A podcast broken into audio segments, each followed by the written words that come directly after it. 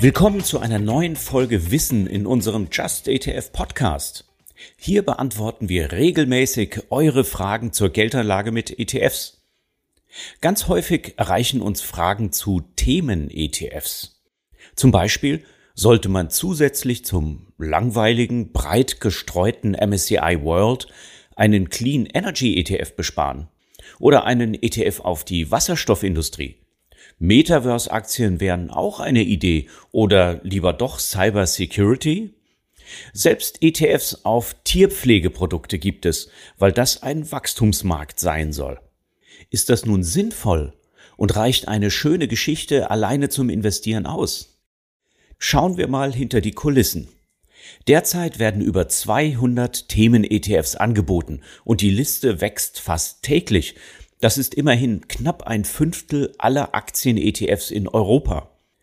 So ein Themeninvestment soll fast immer einen deutlich sichtbaren Trend wie zum Beispiel Wasserstoff abdecken. Der spezielle Trend ist aber mit herkömmlichen Strategien wie Branchen-ETFs nicht fassbar. Also wird ein passender Index konstruiert und darauf lassen sich ETFs auflegen. Bleiben wir bei Wasserstoff als Beispiel. Wasserstoff gilt als einer der wichtigsten Energieträger der kommenden Jahrzehnte. Der Klimawandel treibt den Einsatz der Technologie voran. Die Nutzung des leichtesten aller Gase als mobiler Energieträger verspricht umweltfreundlichen und klimaneutralen Transport, da Wasserstoff bei der Verbrennung oder Umwandlung mit Sauerstoff zu reinem Wasser wird. Produziert werden soll Wasserstoff mit Hilfe erneuerbarer Energien und so in einen Kreislauf der regenerativen Energiewirtschaft münden, der vollständig ohne fossile Brennstoffe auskommt. Auf diese Weise werden die Emissionen von Kohlendioxid und weiteren schädlichen Verbrennungsprodukten im Vergleich zu fossilen Energieträgern drastisch reduziert. Das ist gut fürs Klima. Wasserstoff ist ein Megatrend, der nicht nur die Mobilität der Zukunft, sondern unser gesamtes Leben nachhaltig prägen wird. Klingt gut, oder? Wer will da nicht in die Wasserstoffindustrie investieren? So lässt sich ein Index aus Unternehmen konstruieren, die mehr oder weniger in die Wasserstoffwirtschaft eingebunden sind. Der erste ETF war zum Start im Februar 2021 auch enorm gefragt. Aber dann, Wer gleich zu Beginn dabei war, hat inzwischen nach 15 Monaten ein Minus von 30 Prozent zu beklagen. Wie ist das möglich? Glaubt niemand mehr an diese Technologie. Dabei soll doch die grüne Wasserstoffindustrie in den nächsten Jahren um über 55 Prozent pro Jahr wachsen, wissen Experten zu berichten. Ihr seht, es ist nicht einfach, die finanzielle Bewertung eines solchen Trends abzuschätzen. Ein paar Fragen. Erstens, ist es denn überhaupt ein Trend?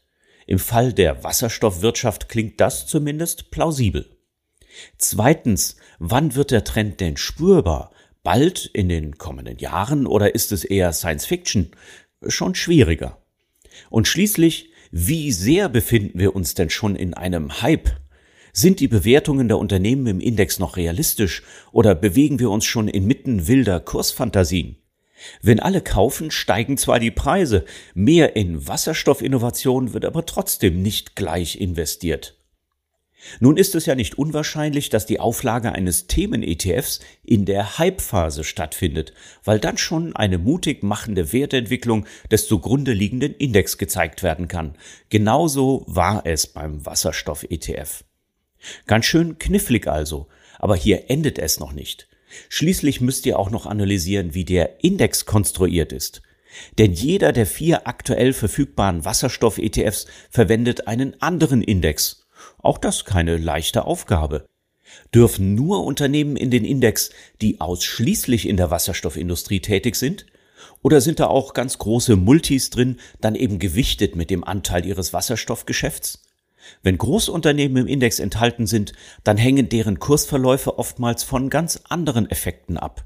Und die deckt ihr wahrscheinlich schon mit eurer ganz normalen, breit diversifizierten Strategie ab. Genau die gleiche Geschichte könnte ich jetzt über ETFs auf erneuerbare Energien erzählen. Und auch die meisten anderen Themen haben im letzten Jahr nicht besser abgeschnitten als der MSCI World. Seit dem Jahreswechsel ist sowieso bei vielen Themen-ETFs die Luft raus. Inflation, Hohe Rohstoffpreise und globale Konflikte haben einem die Lust auf die Spekulation mit neuen Technologiethemen weitgehend verdorben. Nur wenige Themen-ETFs entwickeln sich aktuell besser als der breite Markt. Unser Fazit für euch, die vielen Unwägbarkeiten machen Themeninvestments nur wenig kalkulierbar. Viel Aufwand ist zur Analyse nötig und selbst dann ist das eher ein Feld für die Profis. So eine besondere Strategie hat außerdem ihren Preis. Viele Themen-ETFs berechnen euch Verwaltungsvergütungen oberhalb von 0,5 Prozent pro Jahr. Daher lasst Vernunft walten. Ihr könnt Themen-ETFs als Beimischung für ein langweiliges, breit diversifiziertes Portfolio nutzen.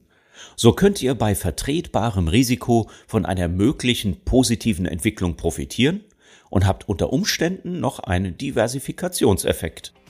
Viel Erfolg bei euren ETF-Investments.